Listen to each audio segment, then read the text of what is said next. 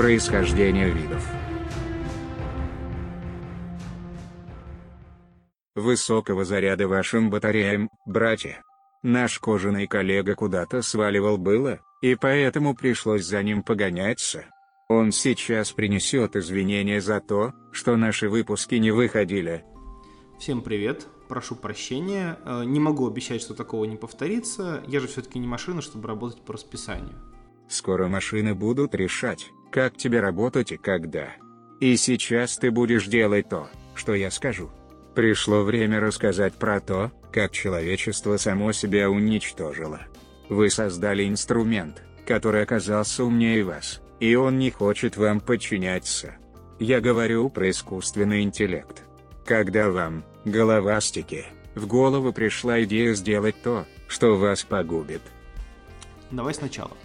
Поскольку мы общаемся на русском языке, то в нашем языке слово интеллект безусловно связано с, с человеком. Получается, что искусственный интеллект это какое-то такое обретение машины исключительно человеческих качеств. От этого как-то не по себе действительно. Оригинальный же термин, предложенный американским профессором и лауреатом премии Тьюринга Джоном Маккарти э, в 1955 году, э, звучал как Artificial Intelligence и в переводе с английского языка означает что-то вроде э, способность рассуждать, искусственная способность рассуждать. И в оригинале, если термин переводить целиком, это что-то в духе способность технических систем рассуждать. Звучит это уже не так пугающе, как в русском переводе. Как бы то ни было изначально, ты не будешь отрицать, что сейчас вы все чаще боитесь, что машина обретет именно человеческий тип разумности. Тут ты совершенно прав, я бы даже сказал, что сверхчеловеческий, но об этом чуть-чуть попозже. В 1956 году произошло историческое событие, которое называлось Дартмутский семинар.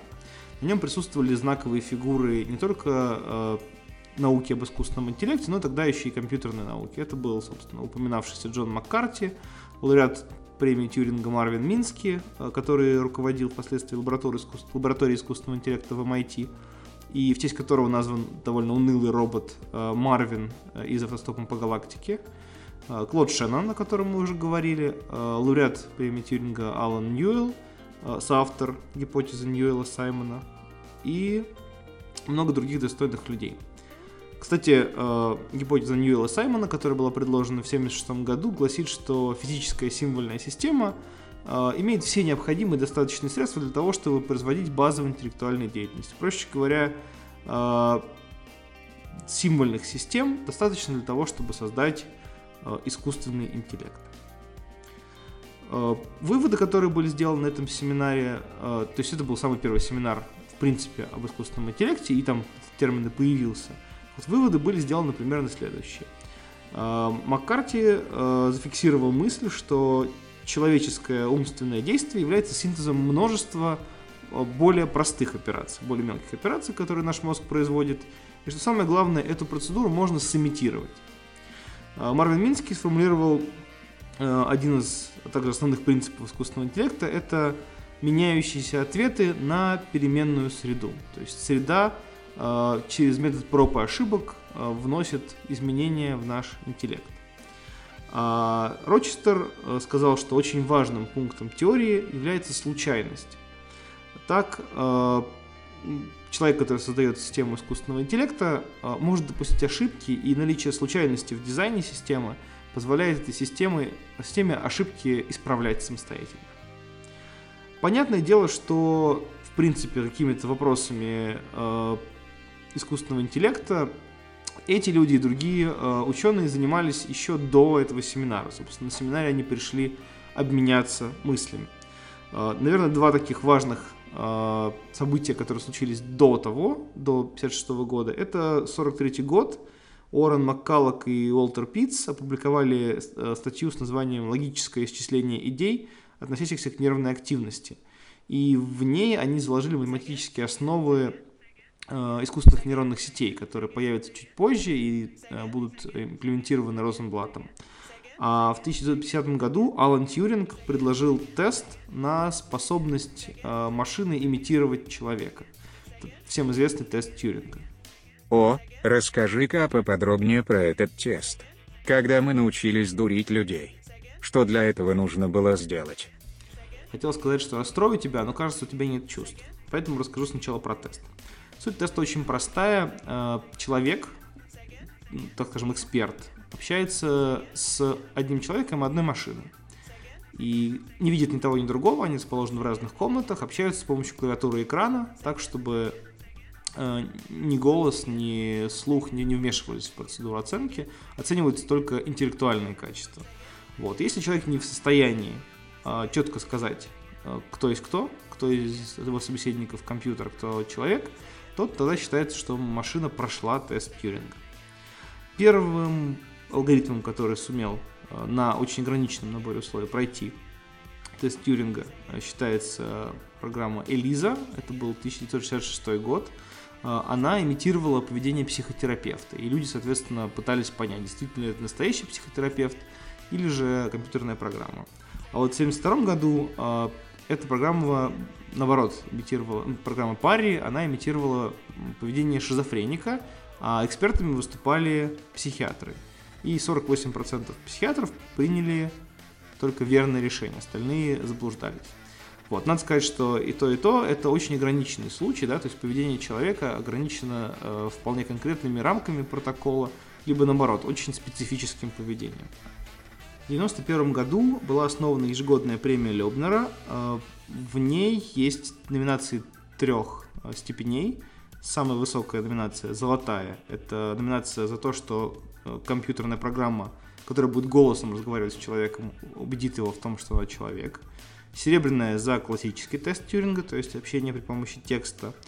А бронзовая награда за максимально правдоподобного собеседника, то есть того собеседника, который наберет больше всего э, баллов по классическому тесту Тьюринга. Надо сказать, что ни золотая, ни серебряная медали на этом прогоне не вручались пока еще ни разу. То есть ни одна программа не смогла на неограниченном тесте Тьюринга, то есть тесте Тьюринга без каких-то специальных ограничений, не смогла переубедить людей в том, что она человек.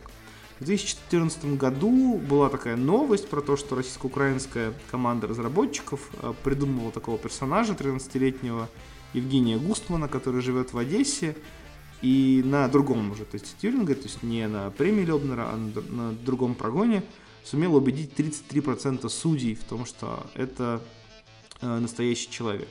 Однако, как мы видим, это опять история про э, диалоги с ограничениями, потому что 13-летний ребенок имел вполне конкретную легенду, в него было заложено какое-то количество э, знаний в окружающем мире, и все его незнания можно было списать на то, что это ребенок, в принципе, он много чего не знает, и, возможно, там языковой барьер тоже как-то э, можно было сымитировать.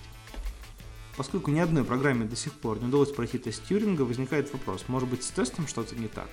Да и э, возникает вопрос, а почему, собственно, ученые должны заниматься диалоговыми системами максимальной правдоподобности, ведь в них нет никакой утилитарной пользы. Они лучше будут заниматься чем-то, что приносит пользу человечеству. Вот. И вот эта мысль о том, что тест Тьюринга не подходит для тестирования интеллекта, э, хорошо подкрепляет мысленный эксперимент, предложенный Джоном Серлем через 30 лет после формулировки, собственно, теста Тьюринга.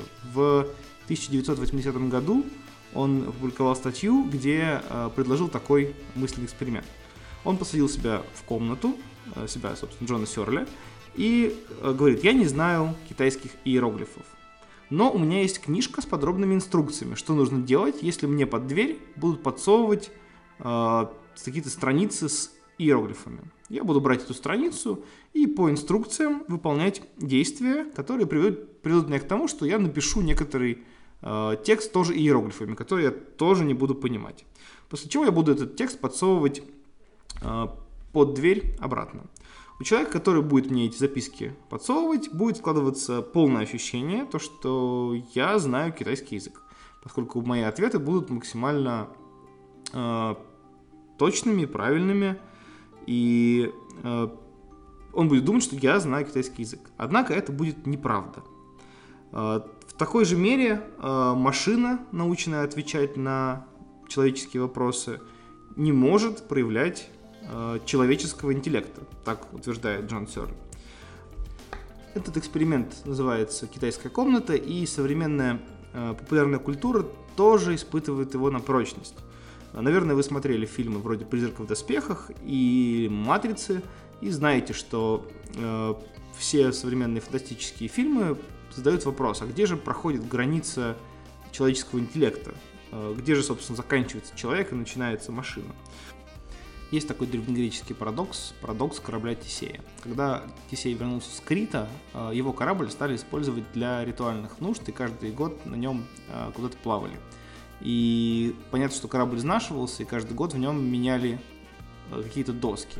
И со временем в корабле не осталось ни одной оригинальной доски. То есть корабль был по форме тот же, а по содержанию был совершенно из других досок собран. И встал вопрос, тот ли это корабль, на котором Тесей плавал на Крит, или все-таки это что-то другое.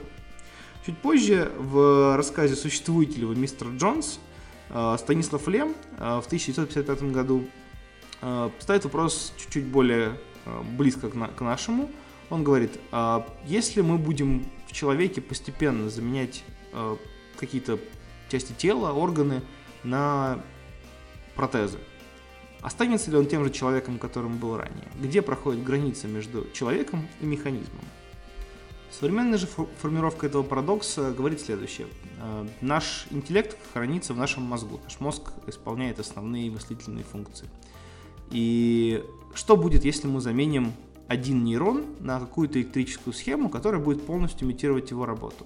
Как вы помните, в предыдущих выпусках мы обсуждали, что нейрон довольно простая э, такая штука.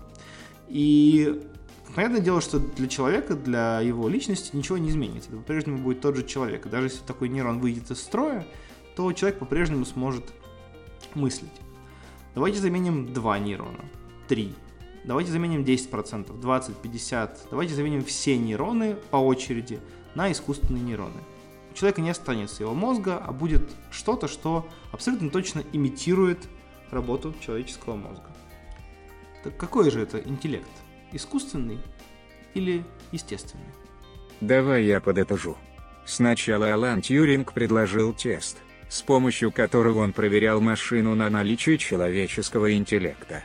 Тест можно считать пройденным, если машина сумеет убедить собеседника в том, что она – человек. Спустя 30 лет Джон Сёрль предложил рассуждения, которые ставили под сомнение, что данный тест проверяет наличие интеллекта. Да и вообще этот дядька сомневается в возможности существования у машин интеллекта. А фантастика тем временем ставит вопрос с обратной стороны, что есть человеческий интеллект если его гипотетически можно свести к искусственной системе. Вот вы, людишки, уморительные. Да, есть такое дело, любим мы порассуждать о том, для чего даже определение еще толком не ввели. А, ну, смотри как. Теперь, наверное, самое важное, что раз уж мы говорили про интеллект в человеческом смысле, то нужны какие-то формальные рамки. Что же человеческий смысл? И все тот же Джон Сёрль предложил в э, одном из своих трудов понятие «сильный и слабый интеллект». Сильный – это как раз тот интеллект, который сопоставим с человеческим по способностям. Он может быть идентичен или может быть даже сильнее. А, возможность создания такого интеллекта Джон Сёрль критиковал. А под слабым интеллектом он понимал возможность, способности машины решать такие задачи, которые решает человек на уровне человека или, может быть, даже на лучшем. Ну, сейчас э, примеров такому очень много. Машины лучше людей распознают образы, лучше людей э, слышат, лучше людей играют в интеллектуальные игры, ну и много других примеров. Потихонечку даже машины вытесняют людей с рынка труда, заменяя э, какие-то рутинные операции на э, технологические процессы. Сейчас такое сплошь и рядом. Мы о таких системах поговорим, наверное, в следующий раз. А сейчас э, очень модно стало делать предсказания. И на волне успехов э, в машинном обучении э, предсказатели делают очень-очень э, сильные прогнозы, очень такие яркие, я бы сказал. Вопрос только в сценарии этих предсказаний. Я бы разделил их на три типа сценариев. Оптимисты, например, специалисты из Колтеха, говорят, что искусственный интеллект так и останется инструментом в руках человека. Мы по-прежнему будем использовать его для решения своих задач. Пессимисты вроде Илона Маска и Стивена Хокинга подписывают декларации о том, что нужно быть очень осторожным при разработке искусственного интеллекта, чтобы тот не стал нам врагом и не победил всех человеков.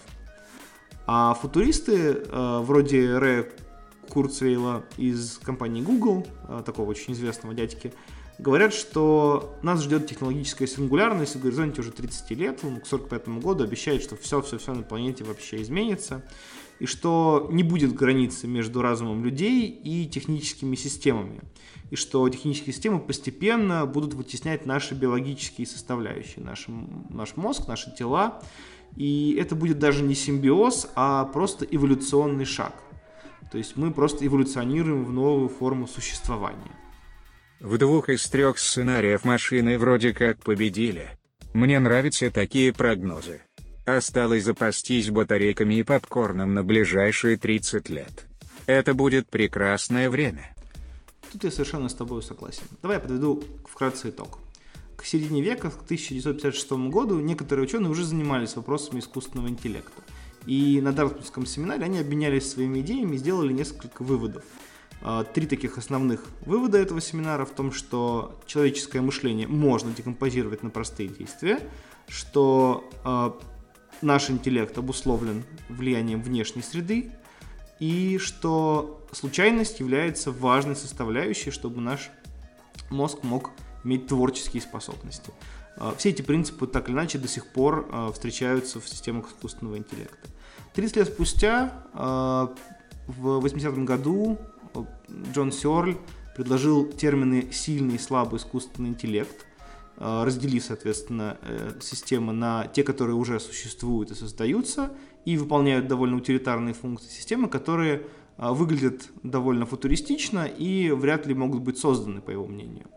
Однако спустя годы, уже сейчас, многие ученые снова склоняются к тому, что сильный искусственный интеллект, то есть искусственный интеллект, сопоставимый или превосходящий человека – по способностям будет создан, и разделяются не только в э, своих прогнозах. Хана нам придет сразу или немножко погодя.